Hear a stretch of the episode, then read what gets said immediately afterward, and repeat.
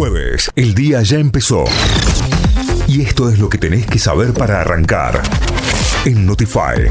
7 de la mañana con 11 minutos, 23 grados la temperatura en la ciudad de Córdoba, el cielo está mayormente soleado, la humedad es del 89%, el viento a 11 kilómetros por hora, la máxima estimada para hoy en 36 grados, para mañana se espera una máxima de 37, atención con alta probabilidad de precipitaciones para Córdoba. En la ciudad de San Miguel de Tucumán arrancamos la segunda hora con 22 grados y el cielo mayormente nublado, la humedad 91%.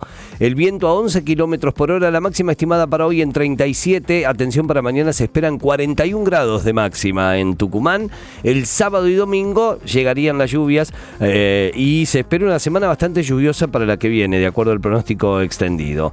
En Mar del Plata, 21 grados, cielo mayormente nublado, humedad 94%, el viento a 8 kilómetros por hora, la máxima estimada para hoy en 27 grados. También está pronosticada lluvia para el día de mañana. En Río Cuarto, 21 grados, cielo mayormente soleado, humedad 89%, el viento a 10 kilómetros por hora, la máxima estimada en 34 para hoy.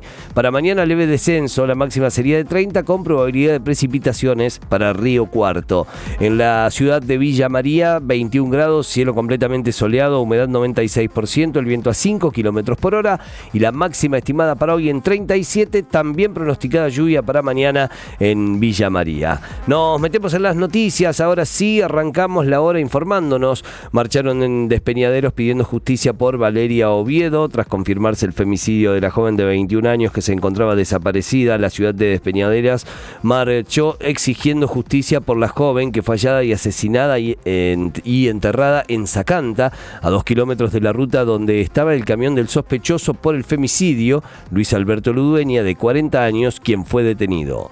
Tras el anuncio de masa de recompra de deuda, los bonos en dólares subieron más del 7%, luego de que el ministro de Economía anunciara la recompra de bonos de deuda por mil millones de dólares. Estos en dólares eh, bajo legislación extranjera mostraron una ganancia de más de 7%. Además, el riesgo país se dio casi un 4% hasta alcanzar los 1.807 puntos básicos.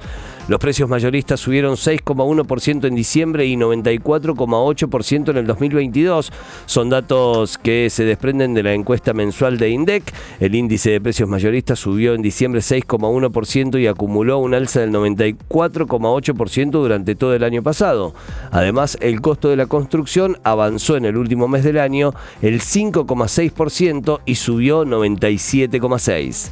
El gremio de comercio cerró la paritaria con un aumento global del 101%. El titular de la Federación Argentina de Empleados de Comercio y Servicios, Armando Cavalieri, y las cámaras empresarias de la actividad clausuraron la paritaria anual del periodo 2022-2023 con un incremento salarial del 101%. De esta manera, el salario básico pasará a ser de 182 mil pesos. La paritaria comprende el periodo abril 2022-marzo 2023.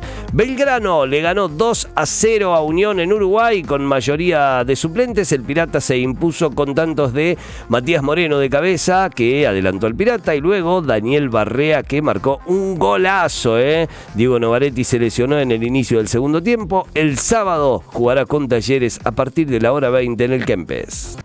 Hasta las 9, Notify. Noticias en equipo.